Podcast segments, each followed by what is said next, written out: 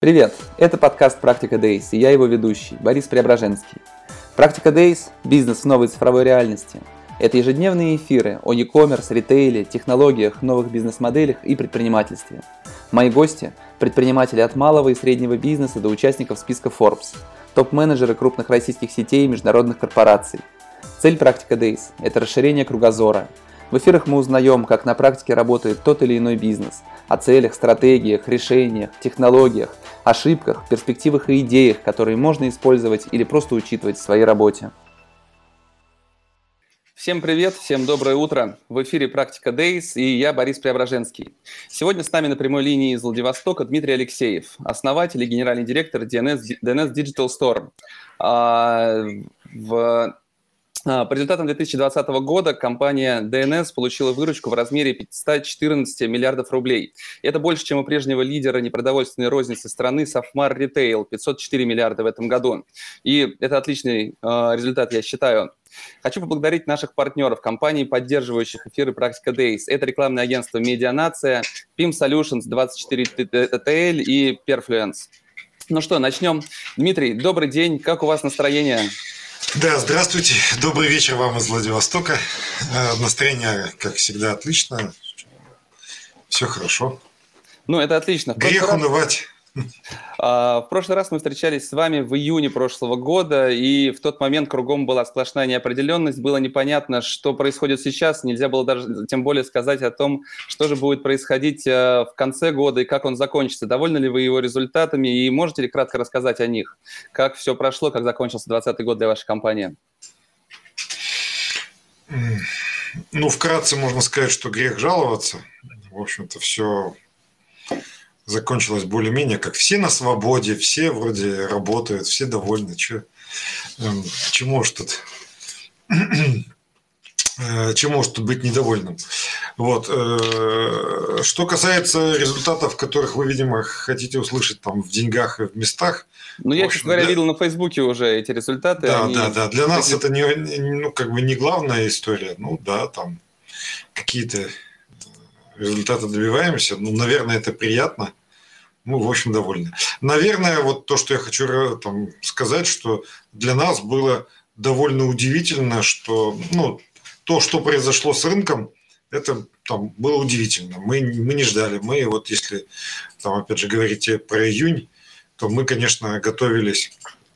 А, ну, в июне это уже было, наверное, более-менее понятно, что прям ничего особо страшного, да но в каком-нибудь там апреле было печально и казалось, что все, наступает зомби-апокалипсис, и вот уже на улицу даже страшно выходить, там будут зомби ходить.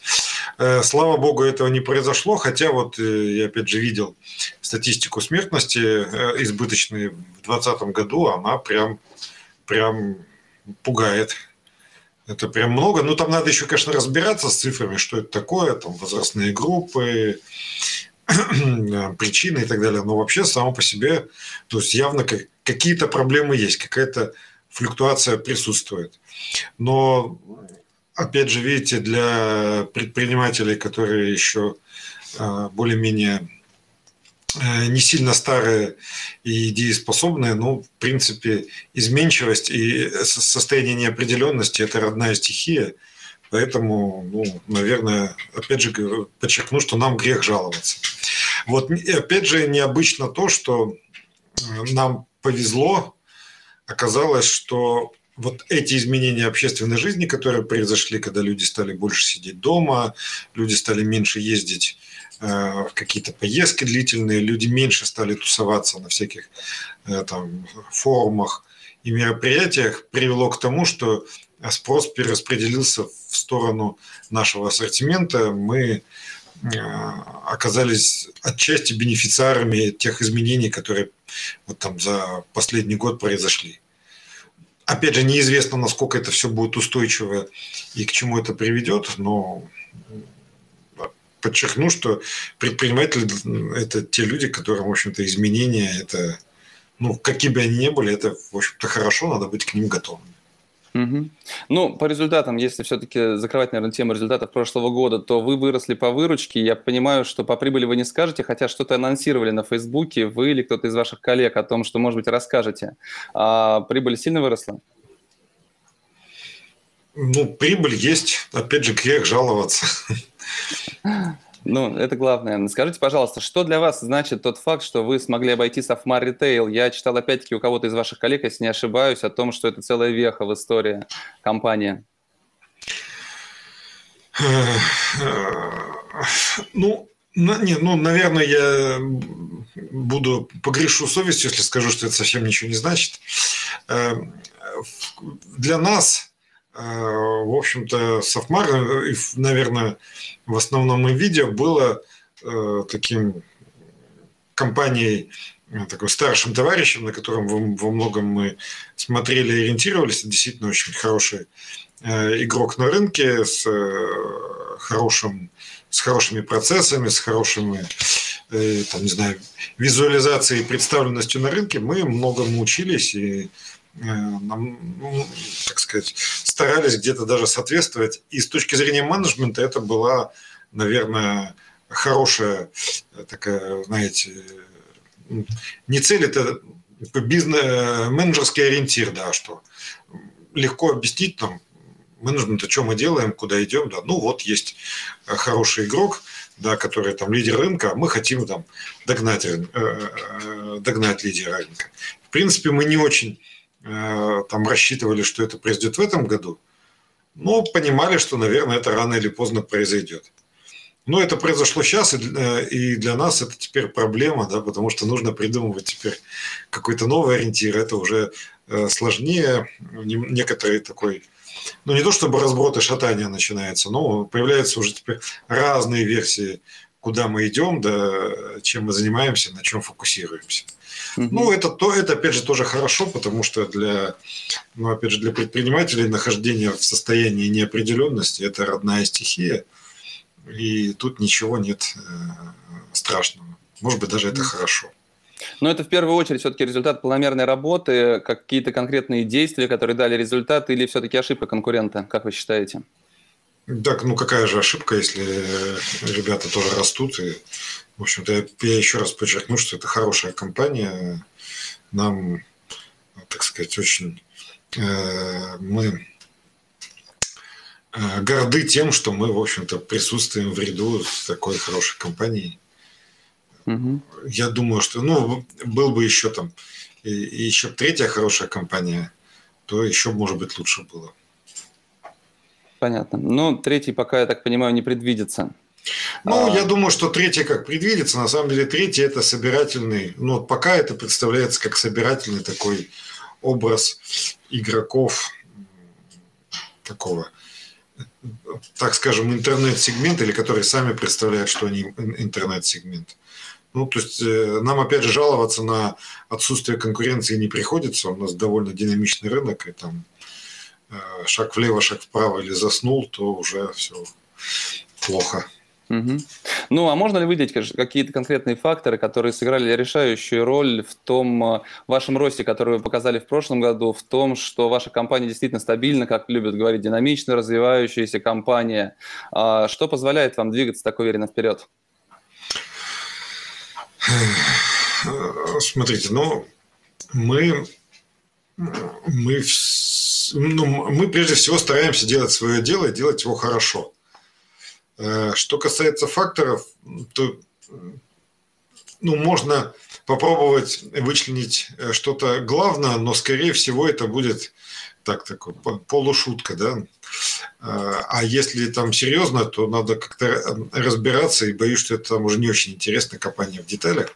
Так вот, если говорить об одном большом факторе, то я для себя его называю как Э, то, что мы, в общем-то, маленькая э, провинциальная компания, которая только и умеет, что делать, в общем-то, свое дело, и мы стараемся делать его хорошо. И мы все это время, там, все эти годы, мы вот, ну, вот примерно то же, э, то же самое и, и стараемся делать. Мы стараемся делать это хорошо, то, что мы делаем. Мы стараемся быть лучшим каналом для наших покупателей, каналам в области поставок электроники, бытовой техники. Мы там все для этого делаем, мы ищем каждый день какие-то новые возможности, они каждый день открываются, мы стараемся этому соответствовать. Соответственно, э, коллегам, я вот часто вижу, что у коллег из, э, так скажем, такой условный собирательный образ московского бизнеса, у них помимо этого гораздо более разнообразная жизнь, они, ну, видимо, более продвинутые люди и находят для себя какие-то интересные занятия. Да, то, э, то занимаются прекрасными, там, не знаю, э, выходами на IPO, какими-то размещениями, привлечениями, слияниями, поглощениями, э, превращаются в омниканал или превращаются в какой-нибудь там marketplace и, то есть очень разнообразная содержательная жизнь, где есть чем заняться. И вот сама мы в себе там копаемся потихонечку и, и делаем, да, делаем свой бизнес. Я бы вот, вот это вот так характеризовал. Но опять же, надо понимать, что в Москве, как любой провинциал, когда приезжает в Москву, он видит просто как много чем приятным можно заниматься помимо работы, а в провинции скучно, ничего не остается, как работать, люди и работают. Есть какие-то плюсы и в провинциальном бизнесе, вот мы пытаемся их использовать. Ну, то есть, по сути, вы говорите о фокусировке именно на своей основной деятельности, в то время да. как другие компании, хакатоны, стартап, какие-то мероприятия, покупки стартапов, я не вижу, чтобы вы этим занимались в таком объеме, как многие крупные игроки на рынке. Ну, да. Но вы не, не думаете, что все-таки, если сейчас в моменте именно ваша фокусировка, она играет действительно важную роль, решающее значение, возможно, то в перспективе как раз те компании, которые сейчас скупают какие-то стартапы, развивают э, экосистемы, а, каким-то образом э, готовят новые бизнес-модели, что в перспективе пяти, например, лет именно их вариант развития окажется верным? Э, смотрите, дело в том, что что будет, по-моему, что будет через пять лет, э, сказать сложно, а тот, кто будет с уверенностью об этом говорить, я думаю, что, скорее всего, шарлатан. Э, поэтому, ну, может ли так получиться, что э, все изменится через пять лет? Да, конечно, может. Но, понимаете, это же ну, такая данность, что ходить с с, с беспокойством о том, что мы сейчас что-то не угадываем, что будет через э, пять лет, мне кажется, это прям вот плохая история и, и приводит только к, нейро, к неврозам и нервным расстройствам. Ничего хорошего от этого дела не будет. И попытаться вот сейчас угадать, э, там, не знаю, массово скупать стартапы, ну, конечно, опять же, я подчеркну, что, ну, наверное, если это кому-то нравится, то и получает удовольствие от скупки стартапов, да бога ради, знаете, ведь мы же, ну, стратегии могут быть разными. Вообще не факт, что надо быть там самым большим игроком на рынке, и, и, и рост это вообще должна быть там единственная стратегия. Может быть, э, э, стратегий может быть великое множество, в том числе там можно получать удовольствие от скупки стартапов или от создания чего- чего-то нового, да, бога ради. Угу. Но если все-таки возвращаться к прошлому году, то когда другие, возможно, совершали какие-то свои ошибки, то какие ошибки совершили вы? Есть ли такие вещи, которые вы уже понимаете, что было сделано зря? Ну, знаете, вот меня вот этот вопрос, э, он часто ставит э, в тупик, типа там, ну вот там, расскажите это, факап-шоу, да, что делали неправильно, какие выводы сделали. Э, ну, я думаю, что если бы я там фатально что-то неправильно бы делал, то, наверное, мы бы с вами сейчас бы не разговаривали. Э, но при этом я, опять же, не могу сказать, что я там все, все правильно делал. Нет, это последовательный путь проб и ошибок, но просто это скорее э, ошибки, так сказать, если это не ошибки, а просто проверка гипотез и эксперименты, то это, ну, это не значит, что их не надо было делать. Поэтому э, ответить на вопрос, что вот, а что бы я сделал бы сейчас по-другому, ну, нет. То есть это просто неправильный угол зрения в этом отношении. Э, ну, не знаю, я, мне, наверное, проще э, сказать, что там из, из ошибок Ну, опять же, почему, не знаю, не уверен, ошибки это не ошибки, но если там оглядываться назад, что бы я не делал, ну, не знаю. Может быть, я был бы чуть более э, скептичным с точки зрения того, что мы вот в Приморье пытаемся заниматься всякой там стройкой и развитием каких-то проектов. Может быть, я бы этого и не делал бы сейчас. Ну, а может быть, и надо было бы это пройти путь. Угу. Поэтому не знаю, не знаю. Дмитрий, ну а если говорить э, о стратегии, все-таки вот этот пандемийный год, каким-то образом он сказался на вашей долгосрочной стратегии компании? То есть, может быть, вы решили двигаться в какую-то другую сторону, что-то поменять? Или все осталось абсолютно так, как и было? Видите, как хорошо. Нам, нам здесь проще, потому что у нас не, не, не было долгосрочной стратегии, поэтому не надо, не надо ничего кардинальным образом менять. Я не очень верю в стратегический менеджмент, честно говоря. Я уже там часто про это дело рассказываю это иллюзия о том, что можно, ну, то есть не, как, не то чтобы иллюзия, но, наверное, это тоже интересное занятие, э, и есть э, увлекательная такая сфера деятельности э, в, в правильном московском бизнесе, где есть стратегия, там, инвесторы какие-то, там, стратегический менеджмент рассказывает всякие увлекательные истории инвесторам. Инвесторы верят или не верят, там, дают деньги. Но, наверное, тоже такая существует часть жизни, она увлекательна и, эм, и приятна, но это не наша история. Угу. Я, не, я не верю, я не верю в в долгосрочные стратегии. Я не верю в то, что есть люди, которые могут угадывать, что будет не просто через пять лет, а вообще-то я не видел людей, которые бы угадали бы 9 месяцев назад, что будет. Понимаете?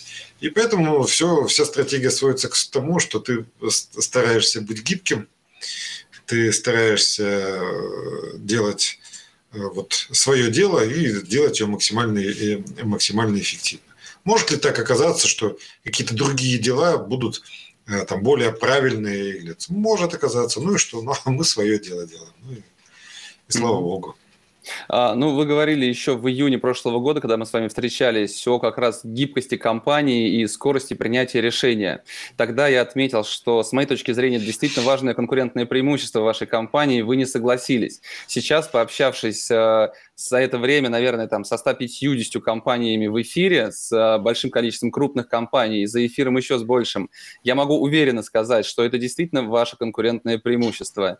А, гибкость компании и быстрое принятие решений. А, а я не а, согласился, да, с этим? Да, вы не согласились тогда. А что, что сказал? Я уже забыл, что я говорил. Все компании стремятся, стараются, что-то такое вы говорили. Ну, все а, компании, да, да все правильно. Что не считают, все компании стараются быть гибкими. Да, но как получается у вас? То есть все-таки какое-то горизонтальное управление, как вот в этом, вот этот, а, потому что многие компании, мы несколько дней назад обсуждали с руководителями крупного ритейла как раз а, вопросы, что умудряются подписывать там 3-4 недели, подписывать договор об аренде какого-нибудь нового объекта. Проекты могут идти месяцами. У вас, я знаю, что у вас а, от принятия решения до начала реализации, ну, то есть проходит зачастую достаточно мало времени. У вас и у Wildberries, на самом деле. Про вас, про эти две компании чаще всего это слышу. За счет чего это получается? Поддерживать поддерживать при такой большой компании, разросшейся, разросшемся менеджменте, поддерживать такую скорость? Смотрите, на мой взгляд, ответ здесь лежит в такой интересной, возможно, необычной плоскости, потому что не было бы счастья, да несчастье э, э, помогло. Э, мы, опять же, все-таки провинциальная компания из Владивостока, которая так случилось, э, развилась по всей стране. И, наверное, мы бы хотели бы э, где-то и не смогли бы миновать судьбы большой бюрократической компании, потому что компания большая, ну, не может на самом деле не быть э, там, в той или иной степени отягощена бюрократией. И мы бы, наверное, бы обрастали бы еще больше бюрократией.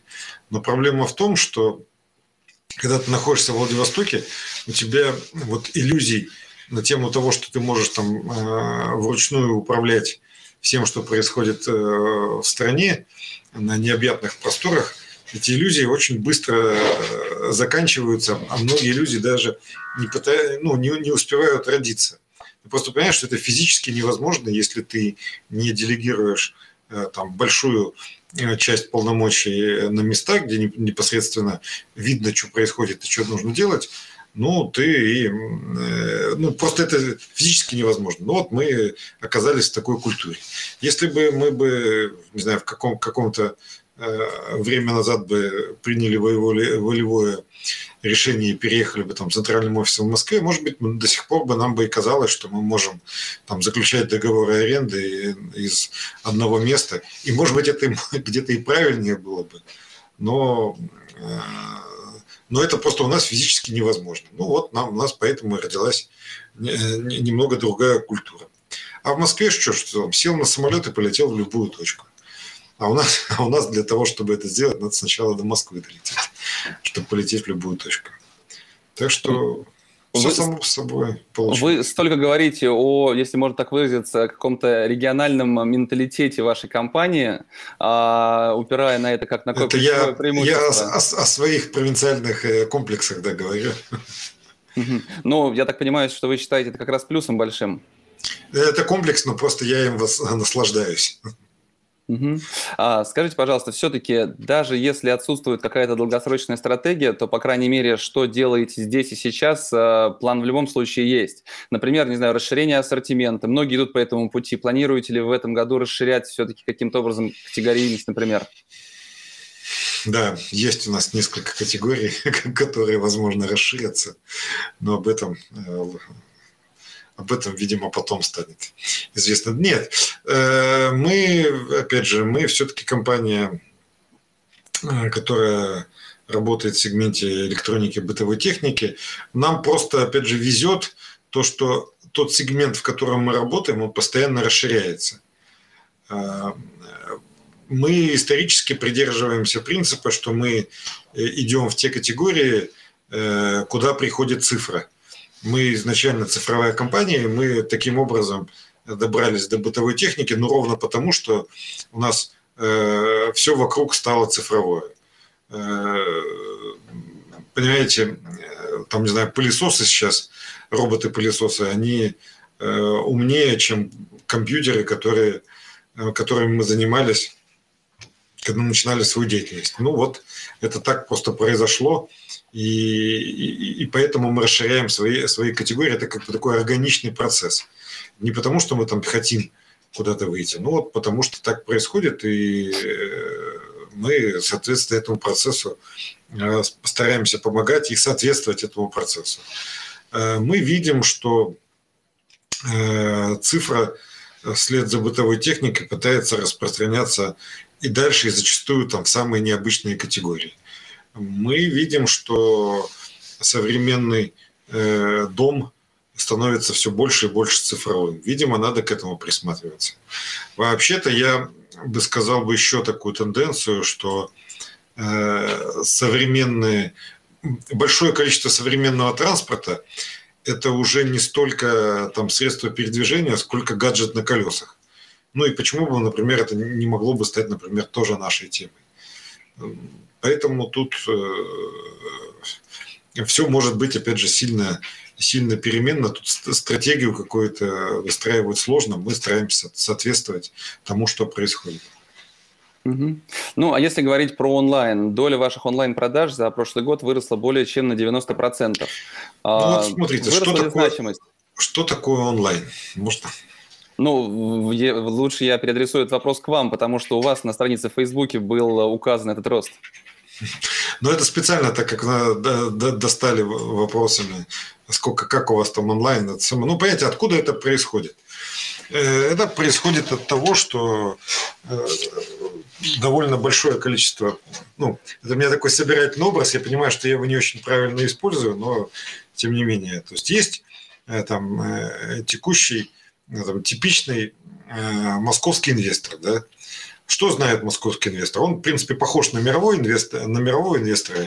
И все э, вот эти вот инвесторы, они понимают, что инвестировать надо туда, э, что будет э, через некоторое время стоить дороже.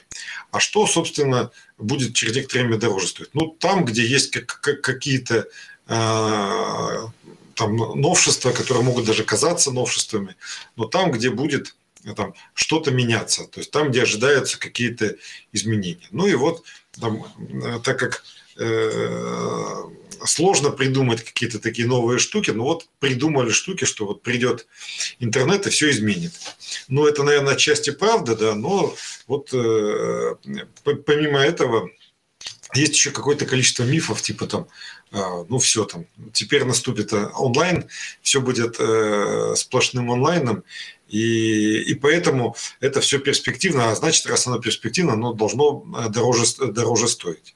Соответственно, все, кто играет в эту игру, то есть если вы публичная компания и вы основной ваш KPI – это увеличение стоимости компании, то вы просто обязаны заниматься такой увлекательной штукой, как рассказывать всем инвесторам, которые вы пытаетесь продавать свою компанию, что вы очень инновационные, что будущее за вами. И так как э, инвесторы ожидают, что будущее в онлайне, вот вы э, всеми силами пытаетесь э, рассказать, что вы, вы, вы очень онлайн, что бы это ни означало, и пытаетесь натягивать на себя вот этот имидж онлайна. Так как мы, мы не, не пытаемся продавать собственными акциями, то у нас и нет, собственно, задачи натягивать на себя вот этот вот онлайн-имидж но при этом, понимаете, мы там, не знаю, практически с самого первого дня существования своей компании, мы-то э, компьютерщики все-таки, и вот этот вот э, там, не знаю, сценарий продаж, когда есть сайты, люди интересуются, что у тебя есть, и что-то там, не знаю, изначально там сколько, сколько это стоило, или еще какую-то информацию, мы всегда э, уделяли этому большое внимание. И с самого первого дня. И что из этого онлайн, что из этого онлайн, ну, пускай, собственно, инвесторы и определяют. Если вы там предложите какой-то свой набор э, определителей, потому что это же можно же определять очень по-разному, там, грубо говоря, интернет обусловленная покупка. Сколько таких покупок у нас? Ну, я думаю, что там приближается, ну, не к 100%, но к 90%. Окей, а сколько у нас э, сценариев, типа, э, выбрали на сайте, забрали в магазин, в магазине? Ну да, это большое количество. А, вот, наверное, когда мы говорим про онлайн-продажи, мы, как правило, про такой сценарий говорим. Но при этом, понимаете, этот сценарий тоже ветлится очень сильно. Например, человек выбрал а, в, в интернете, пришел в магазин, понял, что он выбрал не то. Выбрал что то есть, или ему сказали, или когда он забирал, он спросил продавца, ну я же правильно выбрал? Он говорит, ну, правильно для чего? Ну, я там вот, я хотел там печку. Так вы же купили э, хорошую печку, да, но она, э, там, не знаю, инфракрасная, а вы хотели, и, наверное, вы хотели индукционную. А, ну да. Ну, тогда, вы, тогда вам надо купить вот это. Ну, окей. То есть, он забирает вот это. То есть, это онлайн-продажа или не онлайн-продажа? Ну, ну и так далее. Вот как им удобнее, да. Ну, то есть, по Поэтому сути, я вот считаю, что это исключительно такой маркетинг э, для инвесторов. Для покупателей, покупателям, э, ну, так это само скажем, доход, доходчиво и понятно, покупателям насрать, где покупать. Им нужно, чтобы это было э, разнообразно, много, и дешево, близко и доступно. Вот, вот что нужно покупателям. А какой это онлайн или офлайн, ему совершенно фиолетово. Ну, то есть, по сути, вот эти 90% рост онлайна, 26%, более 26% доля в общих продажах – это цифры такие, с потолка взятые. Ну, почему не с потолка, это выбрано как, как, какой-то сценарий. Который будет интересен московским инвесторам. Ну да, максимально приближенный к вот этим вот. Ну, действительно, это там самый типичный сам, вопрос от, э, от ну, знаете, как это вот, в светской беседе надо спросить о погоде. Как вам сегодня погода? Ну, сегодня лучше, чем вчера, хотя она такая же. А вот когда о бизнесе надо поговорить. Ты спрашиваешь, ну как у вас там онлайн-продажи? У вас там онлайн растет? Это вот из той же серии вопрос, когда надо ну, завязать беседу. Ну да, ты, мы все-таки вежливые люди, мы да, говорим, ну да, растет. Как? Угу. Ну вот мы выбрали, вот мы это рассказываем. Ну а говорить после всей пандемии, ну фактически после закрытия магазинов, когда действительно онлайн, как его не считай, но он был очень важен. Говорить о том, что значимость именно интернет, окей, интернет-рекламы, интернет-продвижения, продаж вот таких вот онлайн несчитаемых, что это все выросло для вас, и вы стали, может быть, по-новому смотреть и вкладывать в это больше ресурсы. Можно? Нет, мы до этого мы Знаете, тут есть гораздо более интересный тренд. То есть мы за последние, э, там, не знаю, 10 лет мы очутились совершенно, на мой взгляд, новой реальности. Мы живем в, информационном, в информационную эпоху. Мы, она характерна тем, что за, вот там, за 10 лет э, у всех, практически у всех экономически активных э, людей в кармане теперь лежит устройство, с которым он ну, как бы которая стала для человека чуть ли не основным источником, не источником, а средством коммуникации с миром. Он узнает оттуда новости, он узнает оттуда э, там, какую-то новую информацию, он э, общается с, с людьми, пытается даже взаимодействовать э, с миром и воздействовать на мир через это устройство. И это открыло совершенно новую реальность, новый информационный такой мир, в котором э, значение информации и э, способы коммуникации стали играть э, новую роль. Надо ли это учитывать? Конечно, надо учитывать. Как это учитывать? Ну, мы стараемся э, максимально соответствовать этим трендам, и максимальное количество информации, которое можно предоставить, и, и, и взаимодействие, которого можно произвести через интернет, а и в частности через то самое устройство, как называется смартфон, ну, надо туда его переводить. Ну, в принципе, вот, ну, то есть, опять же, пандемия здесь э, ничего не изменила. Она очень э, отчетливо показала, что то, те, кто этому не уделял раньше внимания, ну, они на него обратили. Хотя я вот даже сходу не знаю, э, кого привести в пример, кто бы этому не уделял внимания. Все э, уделяли более-менее, ну, по крайней мере, то есть, кто более-менее себя чувствовал нормально в индустрии, все уделяли этому внимание. Ну, вот. Угу. Ну, а если говорить про вашу офлайн сеть то новых магазинов с учетом закрытых а, у вас 378. Рост продаж в сопоставимых магазинах более 20%, а общее число магазинов на конец года составило 2224 магазина. Какие да. у вас планы в отношении вашей сети? Будете ли вы сохранять темпы открытия? Сколько вы планируете открыть магазинов в этом году? Смотрите, я уже, наверное, так лет а, 7-8, да, наверное, всем отвечая на этот вопрос, что у нас давно уже нету планов по открытиям магазинов. Э, это процесс, который, ну, по крайней мере, из планирования там, верхнего уровня давно уже исключен, потому что это предмет э, возможностей, которые открываются или закрываются. И, соответственно, менеджмент э, сам принимает эти решения и видит, насколько это нужно, оправданно или целесообразно. Потому что где-то мы в каких-то регионах мы, наоборот, сокращаем количество магазинов, а укрупняем свою сеть. Там они становятся магазинов меньше, но они большего формата. Э, где-то наоборот мы растем, где-то наоборот мы пробуем сверхмалые форматы. Это все зависит от того, э, какая ситуация в том или ином регионе. И такого вот плана, что мы там 500 э, магазинов откроем или там 20 магазинов – его нету. И его нет уже давно. Поэтому я вам тут ничего не могу сказать. Будем ли мы открывать? Ну да, скорее всего будем. То есть так, как вот я вижу по настроениям, опять же, потому что рынок изменился, потому что э, перераспределились определенные э, затраты э, людей с одного сегмента на другой. То есть востребованность в таком сервисе мы очевидно видим Э, что она увеличивается. Соответственно, мы стараемся соответствовать этому, э, э, этому духу времени. При этом остается интрига, да, насколько вот это вот перераспределение долей в потребительских затратах, насколько оно устойчиво. То, что мы не знаем, это то, насколько долго Э, продержится вот эм, это равновесие, в котором мы оказались. Пока оказались, пока оно вот сохраняется. Где-то примерно в начале лета прошлого года люди изменили свои предпочтения по тратам. А может даже еще чуть раньше.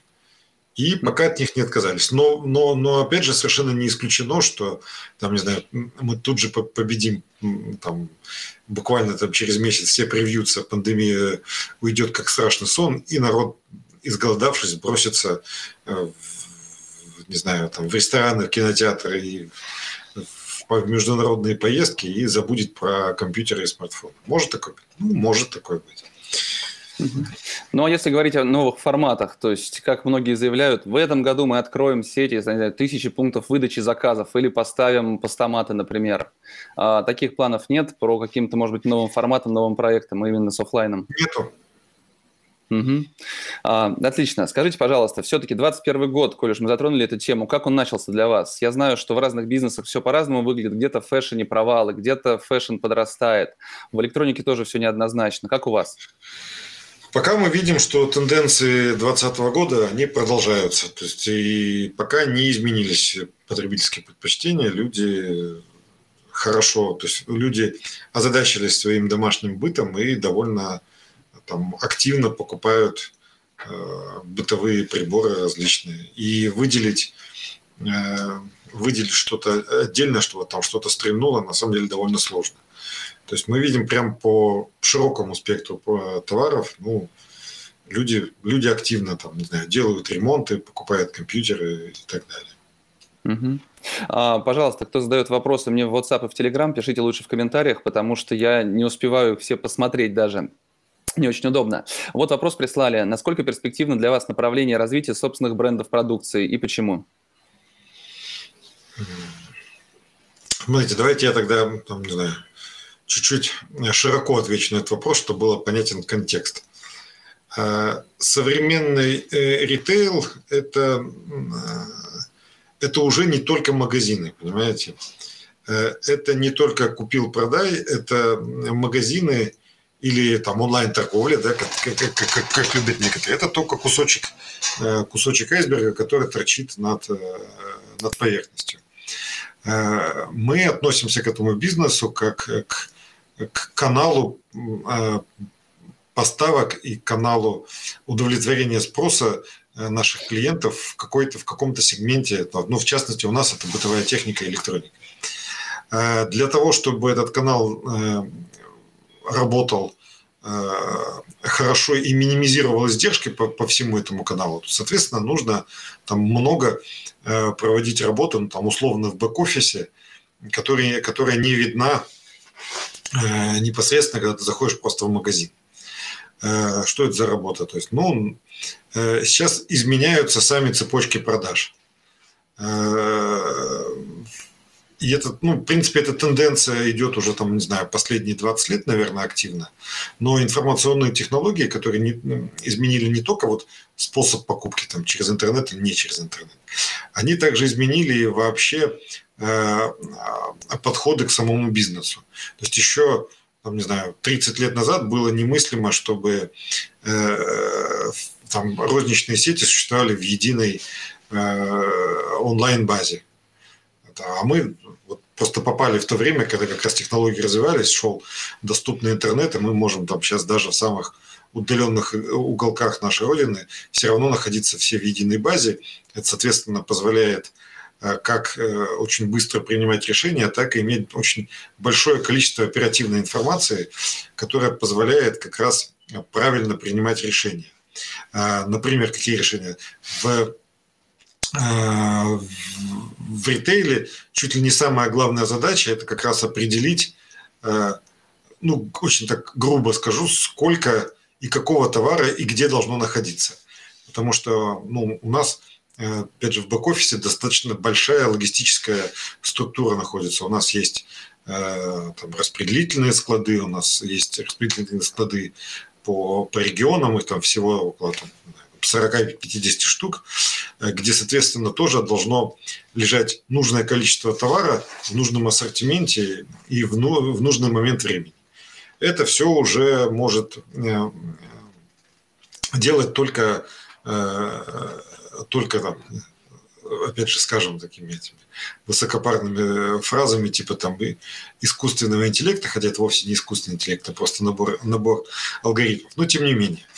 Вот. Э, плюс к этому есть э, такая разновидность товара, которую, э, в которой, ну что ли, нету никаких особых инноваций, и там, где можно, ну, где мы понимаем, да, благодаря тому, что у нас достаточно хорошая информационная система спрос, мы его можем прогнозировать очень точно, и мы можем загружать производство прямо вот конкретно мы знаем, что производить, когда производить, в каких количествах, и мы можем загружать производство прям вот на годы вперед. Это, соответственно, делает выгодным для для самих производителей, потому что производство – это очень масштабируемая вид деятельности, и эффект от масштаба там ну, прям хорошо чувствуется. Сделать там, условно говоря, тысячу штук и сто тысяч штук, э, сто тысяч штук сделать гораздо дешевле, чем тысячу штук. Вот. И, соответственно, вот э, то, что вы говорите, собственные бренды, это э, та самая часть там, айсберга, которая находится под, под поверхностью, тут работа того бэк-офиса, где мы можем просчитывать тот товар, который там вот дешевле и интереснее для покупателей именно вот с такой точки зрения, с э, такой, э, не знаю, такая работа розницы наиболее розничного канала наиболее э, востребованного у покупателей. Ну и, соответственно, мы, мы идем туда. Пытаемся это дело использовать. Угу. Путано, путано, да, рассказал. Ну, достаточно, да. Ну, я думаю, общий тренд понятен. А, какую долю... Да, есть, надо, знаете, надо, надо задавать наводящие вопросы. Да, а, многие компании говорят о том, что стремятся повышать долю собственных брендов а, в рознице. Считаете ли вы, что там в идеальной ситуации через сколько-то лет а, значимый процент собственные бренды могли бы составлять вас? А, смотрите, опять же, неправильно это говорить, что это, это, это не такая деятельность, типа вот мы захотели и сказали, там будет там 50% или 70% или 10%. Э, Все зависит от того, э, насколько меняется э, отрасль и насколько ну, у покупателей формируются те или иные предпочтения. Это зависит от, от, от, от момента времени, от состояния индустрии, от состояния технологий и от кошелька, который есть у покупателей. Мы видим явное... Ну, то есть что способствует тому, что больше становится товара там, приват label. Э, чем более, так скажем, э, чем меньше денег у покупателя, тем, э, тем активнее он покупает приват лейбл. Это первая тенденция. С другой стороны, чем менее инновационный товар, чем там более, грубо говоря, все понятно, тем, опять же, этот товар лучше поддается ну, собственному производству. Ну, грубо говоря, там, не знаю, Э, холод... Э, там, морозильный ларь – это довольно простая с точки зрения технологии уже сейчас штука. Да, это коробка, которую надо поставить компрессор, они сейчас все примерно одинаковые, там, не знаю, ну, опять же, есть там просто э, там, из, из какого металла сделан подшипник на компрессоре, это, конечно, сказывается на цену. Но тут ты уже угадываешь, насколько это там эм, будет востребовано вот это увеличение качества э, комплектующих, либо, либо, либо покупателям все равно. Ну и, соответственно, ты э, создаешь э, тот нужный продукт, который вот удовлетворит именно вот этот сегмент, ну, вот твоего покупателя. И так как мы видим, что целые большие сегменты отрасли становятся там менее инновационным, то есть там уже все более-менее понятно, и предпочтения сформировались, во-первых. Да? Во-вторых, мы видим, что у нас покупатели, мягко говоря, там не богатеют. Соответственно, они ну, активнее покупают э, там, не сильно брендированные товары. То есть, э, когда люди богатые, они могут себе позволять такую модель потребления, когда э, у них есть деньги, они говорят, ну, что я там буду разбираться, в, там, в так далее. Я куплю просто самое дорогое. Там, я вот хочу, хочу покупать телевизор Sony. Хотя Sony уже там ничего само не делает, да, это там матрица э, произведена либо в Корее, либо в Китае, и электроника все тоже. Есть только марка. Но люди могут себе позволить покупать, э, когда люди могут себе позволить не задумываться, покупать просто ТВ, они это покупают. Но так как у нас сейчас изобилие Э, денег э, у потребителей не наблюдается, то да, есть некоторый тренд, что люди там э, телевизоры DEX довольно активно покупают. Окей, мы, мы этому соответствуем. Изменится э, что-то здесь, ну, мы тоже будем этому стараться соответствовать. Ну, если говорить об изменениях, а, в июне прошлого года вы говорили о том, что э, слон в посудной лавке может э, повлиять так или иначе на весь рынок. Если не ошибаюсь, тогда вы имели в виду Сбер, который заигрывал с Озоном. Сейчас э, Сбер породнился с Гудс, и считаете ли вы, что именно эта сделка каким-то образом может повлиять на ваши продажи и на рынок? Или все-таки это временное явление? Ну, слоны в посудных лавках так периодически влияют на на, на рынок.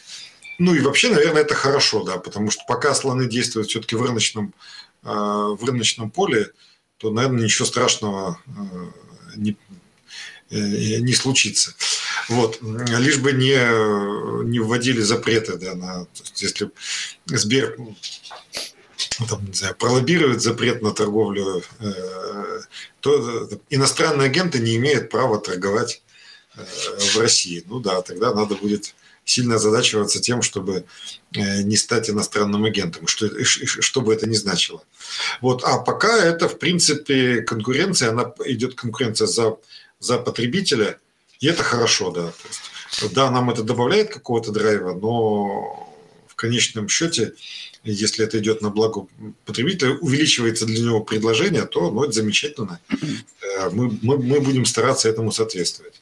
Да, с, с, той, э, с лета прошлого года много добавилось новых водных, и там совершенно феерическое размещение озона, они привлекли много денег, да, судя по всему, гораздо больше, чем могли бы получить от Сбербанка. Теперь и Сбербанку, по идее, надо тоже уже как-то планочку э, повышать э, с точки зрения инвестиций э, в то, чтобы занять какую-то там значимую долю на рынке. Ну и при этом, опять же, есть Валберис, который хорошими темпами растет и хорошо развивается. Поэтому в этой, с этой точки зрения это прям интересная история, и я думаю, что нам будет не скучно. Вам из Владивостока интересно наблюдать за всем этим происходящим, да? Ну, тут мы, понимаете, тут мы, э, тут с одной стороны мы наблюдаем это из Владивостока, с другой стороны все-таки на, на собственной шкуре, да, потому что мы-то присутствуем по всей стране, и, и э, в том числе и в Москве, и это, ну, сказывается, сказывается не только э, через, через восприятие там, новостей или ситуации, но и через конкретные показатели на, там, нашего бизнеса. Ну, это хорошо. Ну, Дмитрий, с учетом того, что, как вы сказали, Озон разместился на NASDAQ, маркетплейсы выросли, огромное количество новых маркетплейсов появилось, а ритейл потихонечку расширяет свои бесконечные полки, а, добавляя предложения сторонних продавцов. Все-таки не появилась ли у вас а, какой-нибудь инициативы внутри компании, может быть, плана по добавлению на вашу платформу, в вашу инфраструктуру предложений сторонних продавцов? Так а что значит сторонних продавцов? Мы всегда хорошо работали со сторонними продавцами. Ну, я имею в виду... Можно, модель... можно, можно зайти на, на сайт и э, предложить. Смотрите, да, я понял. Вопрос, э, модель – это вот тот самый marketplace, который притча, э, притча во языцах, да, теперь. Видите, в чем проблема?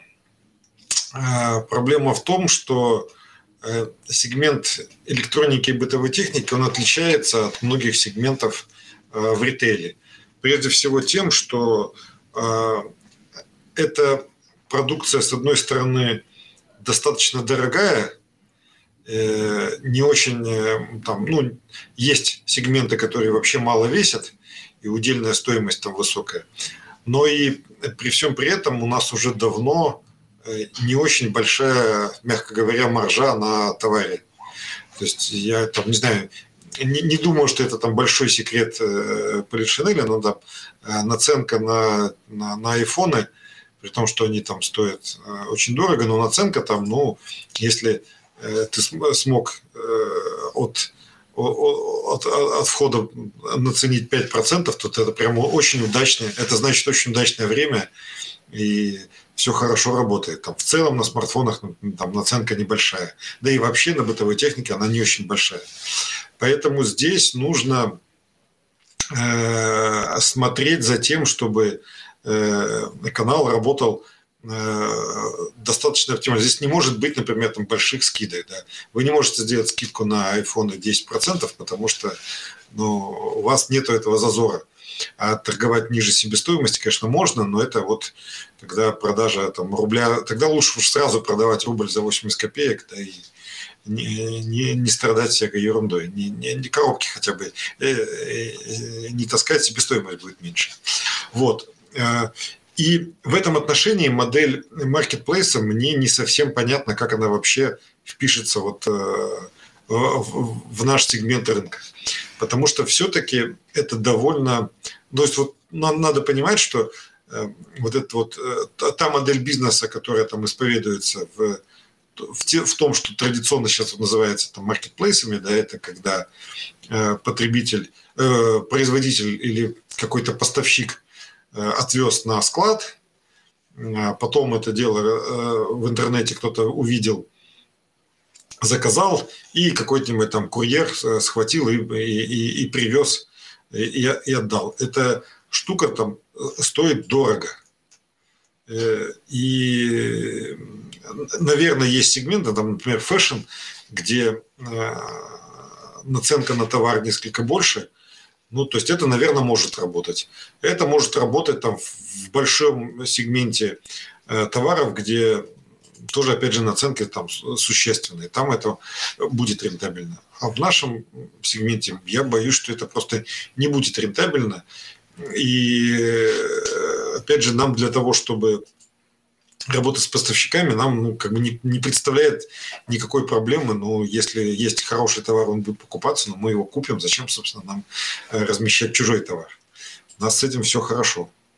Поэтому мне вот мне, мне просто непонятно. Опять же, может быть, это такая моя это самая, э, провинциальная неосведомленность. Я просто не, не, не понимаю чего-то, но мне это кажется как-то ну, сомнительной mm-hmm. истории. Точнее, как не сомнительная, сомнительная история в нашем сегменте рынка.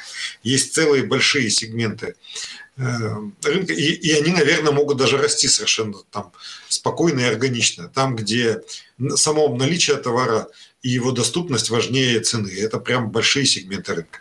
Но у нас все-таки это не так. У нас развитый сегмент. А, Алексей спрашивает о рынке Казахстана. Как вам удалось выйти в Казахстан? Какие результаты есть и на что вы рассчитываете там? Слушайте, а мы, мы не вышли в Казахстан. Поэтому как нам удалось, я пока не, не могу рассказать. Угу. А, понятно. Еще задают вопрос, а какое сейчас позиционирование сети Технопоинт? А, цены там точно такие же, как и в DNS?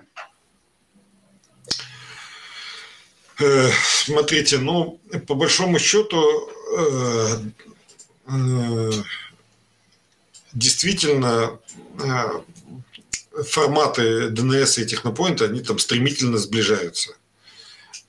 И особый, ран, особой разницы в каналах ну, практически не осталось. И, наверное, мы в том или ином виде, если говорить там, о какой-то стратегии, может быть, э, в течение времени и вообще это все сольется в, в один в один проект, например, в Москве э, технопоинта не существует. Если вы в Москве зайдете на сайт технопоинта, вы попадете на сайт DNS, и, собственно, все то же самое и будет. Возможно, мы, может быть, в эту сторону и движемся. При этом технопоинт все-таки это безвитринная торговля, и просто для того, чтобы покупатели понимали, да, где, где, где они окажутся, когда увидят эту вывеску, да, то мы пока это, это сохраняем. Возможно, это как-то трансформируется и будет там, не знаю, называться DNS без витрин, а не технопоинт. Ну, не знаю, тут посмотрим, как, куда эволюция зайдет, как это будет, э, как лучше будет, как будет удобнее и понятнее для покупателя. Но, но тот, кто задавал вопрос, да, спасибо, вопрос правильный. Действительно, разница, э, она сейчас нивелирована, небольшая. Угу. А, спрашивают еще о проекте Run DNS Run. Насколько это успешный маркетинговый инструмент для вас и как вы оцениваете его эффективность? Или это все-таки больше для души? Ну, слушайте, как, э, как, э, как, как, как и любой другой маркетинг, да, это, конечно же, так себе. Ой, извините. Будьте здоровы. Да, спасибо. Так себе идея, да, маркетинговая. Конечно же, это в основном это вклад в там, не знаю, в популяризацию здорового образа жизни, и это не, не, не, не коммерческий проект для нас.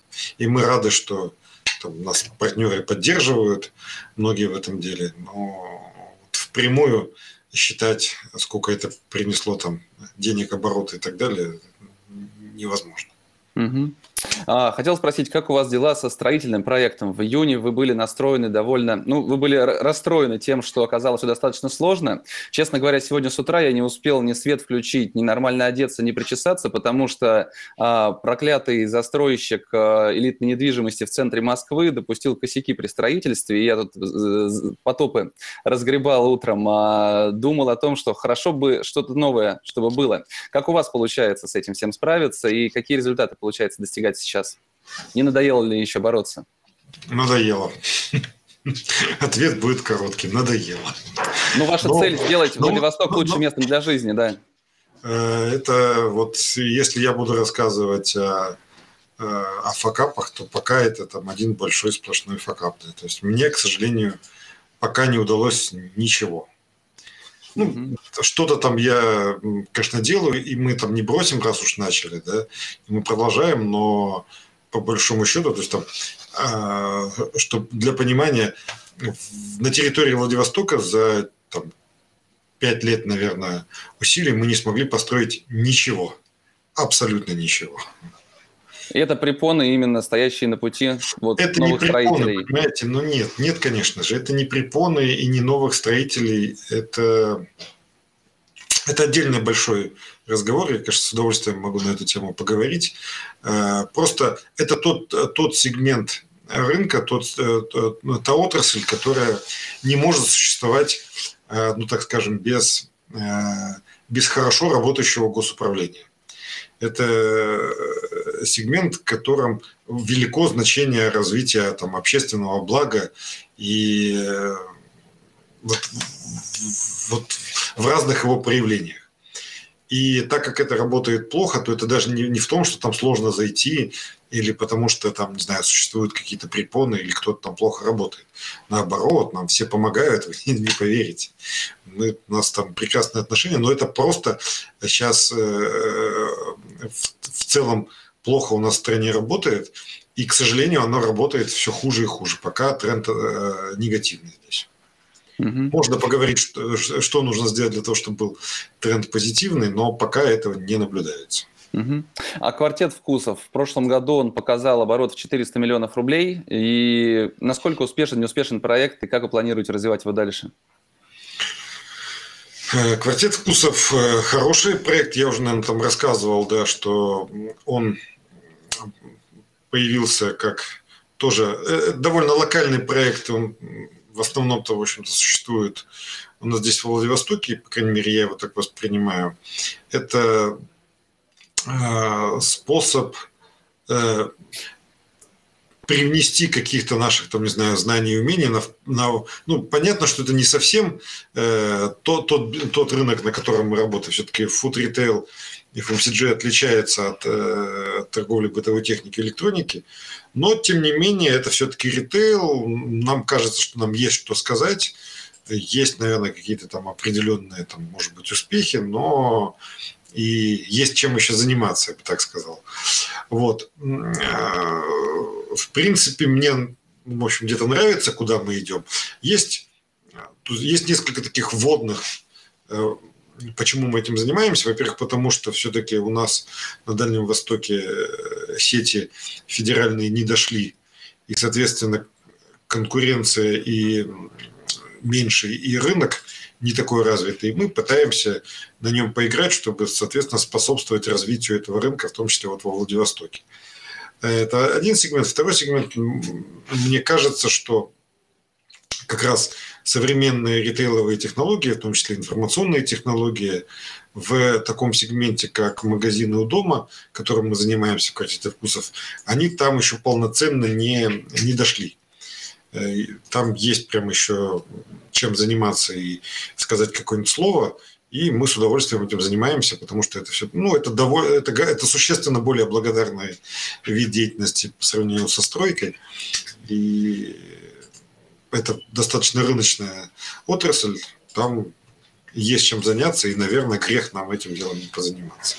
Но насколько вы хотите, чтобы этот бизнес вырос, скажем, в этом году? Есть ли какие-то планы? Ну, понимаете, ну это вот ровно та же, тот же самый вопрос, когда вы спрашиваете, сколько мы По хотим ситуации. Открыть, открыть магазинов. Да.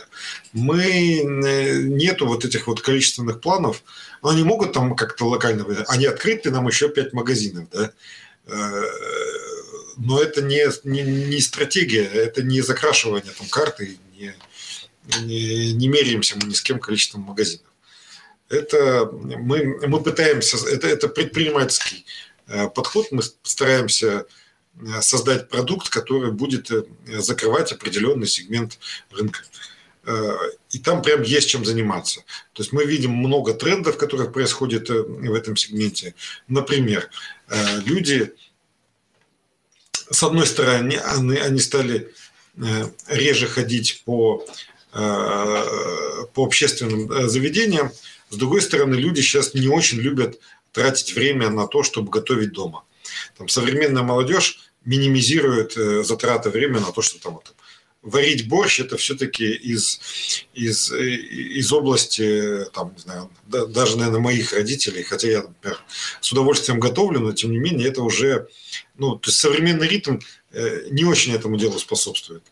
Или, например, это может быть прям как, как отдельное хобби, но не как потребность ежедневная. Соответственно, эту потребность надо закрывать через то, что где-то рядом с вами постоянно должно быть э, ассортимент э, тех товаров, который бы позволял вам вот эту потребность закры, э, закрывать. Это не традиционный там набор для борща, типа там свеклы, и, там, не знаю, капусты и картошки – это что-то, что можно съесть, тратя гораздо меньше времени. От, начиная от того, что прям в магазине э, начать поесть и пойти дальше, да, это такая замена питанию, прям, прям выносной, замена столовой какой-то, до какого-то, какой-то организации еды непосредственно дома, но опять же, чтобы это меньше тратилось на это дело времени. И вот в угадывании этих форматов в работе с этим, это, в общем-то, довольно интересная задача.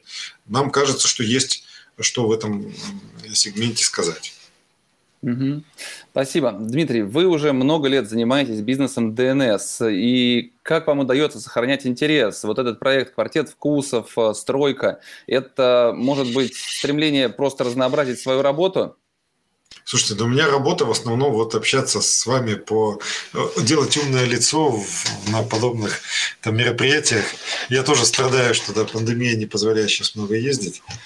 А это, ну, есть э, ребята, есть энтузиасты, которые все это делают. Я там, ну, если я что-нибудь умное могу сказать, я, конечно, им там пытаюсь помогать, но и то не очень, наверное, э, хорошо это получается люди сами все, все понимают, я только мешаю. Вот. Ну, а Поэтому да. в чем, чем мы... Чем вот ваша, заключается ваша основная работа и что вам приносит больше всего удовольствия? Общаться с интересными людьми по, к сожалению, сейчас по Zoom и вот по э, различным онлайн-системам вместо того, чтобы нормально в офлайне на конференции пообщаться. Угу. А, скажите, пожалуйста, вы достаточно часто выражаете свое мнение о том, что где-то неправильно что-то работает на стороне, где-то неправильно делается. При этом вы именно тот человек, который берет в руки лопату и идет делать свой собственный двор лучше. Все-таки, если говорить о бизнес-климате, как вы его оцениваете сейчас в России? Подходящее ли сейчас время для создания новых бизнесов, развития его, или лучше стоит подождать все-таки? Смотрите, для предпринимателя – вопрос подождать, это, по-моему, он вообще как бы не актуальный. Э, идея на тему того, что типа давайте э, вот создадим условия для предпринимателей, их будет больше, э, это, мне кажется, неправильная штука. Предприниматели как раз те люди, которым не надо создавать никакие условия, которые сами пролазят в любую, в любую щель. И главное, чтобы их там не, сказать, я хочу сказать, что главное, чтобы не садили, у нас все, все равно, конечно, садят, но, но так как это все-таки вероятность посадки пока не 100%, то э, это не сильно пугает предпринимателей.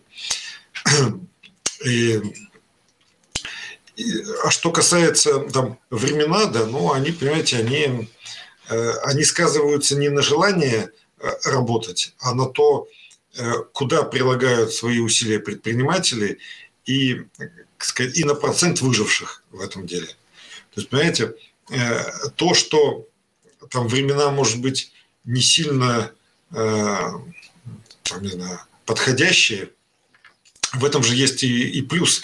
Это уменьшает кон- конкуренцию для предпринимателей. То есть на, нужны, нужны то есть более, точнее, как хватает э, одной отваги, и, то есть отваги нужно э, больше, профессионализма можно, ну, собственно, пренебречь. Если будут э, условия более, так скажем, травоядные, то, ну, соответственно, конкуренция будет побольше ну, это, это говорит о том, что это там хуже будет. Нет, это просто будет по-другому. Э, поэтому мы, наверное, все-таки говоря про условия и вот про факторы, мы можем говорить, как это будет влиять на процесс в целом, а не на какие-то там, э, там, там лучше, хуже. Ну, конечно же, хотелось бы работать более созидательно. Конечно, хотелось бы, чтобы там вот э, в России сегмент, который связан там с общественным благом, развивался бы лучше. Ведь видите, мы же в какой ситуации оказываемся, что в принципе там, где э, в России э, работает э, пока рыночная экономика, а таких сегментов в принципе много, то у нас, в общем-то, вполне конкурентоспособный продукт даже в ритейле или там, не знаю, в том же общепите. Я вот всем рассказываю эту историю, что э, даже Владивостокский Владивостокская индустрия гостеприимства, она прям за последнее время развилась до состояния там, самого конкурентного уровня, который есть вообще в мире. У нас там прекрасно можно поесть, вкусно, разнообразно и относительно недорого. Ну, точнее, можно найти по э, под, под, под, под любые возможности кошелька. Но это просто потому, что это довольно рыночный сегмент, который не требует больших инвестиций, соответственно, э, даже не так актуальны вопросы э, там, прав собственности и э, безопасности. Ну, если что, можно спрятаться и, и убежать. Но при этом понятно, что так как все-таки проблемы с правами на собственности и с условиями существуют, э, там, э, бизнес меньше идет в те, в те отрасли, где там требуются большие инвестиции, где там, не знаю, там, строительство, производство и так далее. Это более рискованно, соответственно, там меньше людей. Поэтому это всего лишь вот параметры, на которые ты так или иначе влияешь, а предпринимателям жаловаться, конечно, грех, просто ну, меняются условия. Спасибо. Я вижу достаточно много разных вопросов. Самые интересные, наверное, или важные для вас, зрителей, я постараюсь Дмитрию адресовать уже в личных сообщениях после эфира. И, наверное, последний вопрос. Вы сказали, что пока сажают немного, вы вообще любите иногда высказаться на такие околополитические темы. При этом а, мне всегда было интересно, не страшно ли вам а, откровенно высказывать свое мнение, как мне сказал два дня назад собственник одного ну, подрастающего бизнеса, что я не могу написать в публичном поле то, что я думаю, потому что я раскалю свою компанию, в ней э, члены команды могут по-разному мыслить, думать о каких-то, может быть, там разных проектах внутри страны, которые должны реализовываться. И плюс он говорит, я боюсь за свой бизнес. У вас крупная компания, очень крупная компания. Не боитесь ли вы, что ваши репосты могут быть использованы условно против вас в дальнейшем? Смотрите, ну, э, понятно, что тут есть э, вопрос там, оценки рисков. И э, вопрос, ну, бояться вообще не надо, это неправильно. Нужно опасаться и соизмерять риски. Но, видите, вот в самом вопросе, мне кажется, заложена такая штука, что вообще-то мне э, страшнее вообще жить в стране, в котором э, в котором всерьез задают этот вопрос, да, то есть э, боитесь ли вы заниматься, боитесь ли вы потерять бизнес из-за репоста? Ну, то есть, если вы всерьез оцениваете эту возможность как э, как, как значимую, то у меня все-таки совет, ну, либо не заниматься бизнесом, либо быстрее уезжать, потому что, ну, насколько вообще приемлемо заниматься бизнесом, где этот вопрос можно всерьез обсуждать. Вот, э, это первый момент. А второй момент, ну, я не думаю, что вот все настолько как бы там страшно, как оценивают некоторые респонденты, это, наверное, больше из уровня там самоцензуры, самопугания – и наверное, ну да, есть, есть вещи, которых делать там не надо, но это, наверное, в любом, в люб, какая бы ни была ситуация, всегда есть вещи, которых делать не надо.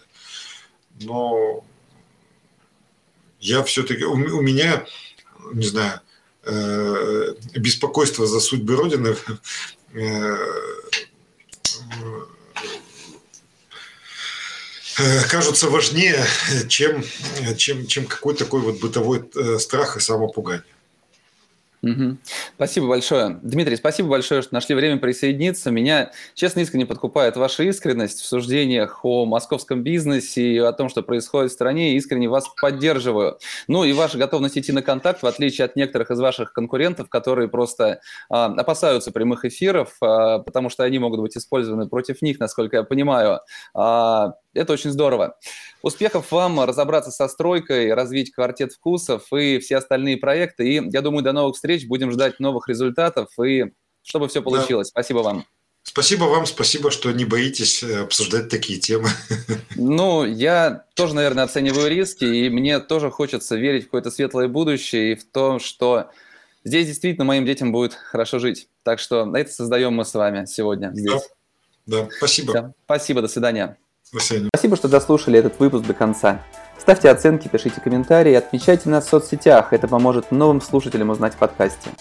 Список всех прошедших и программы предстоящих эфиров размещены на нашем сайте practicadays.ru.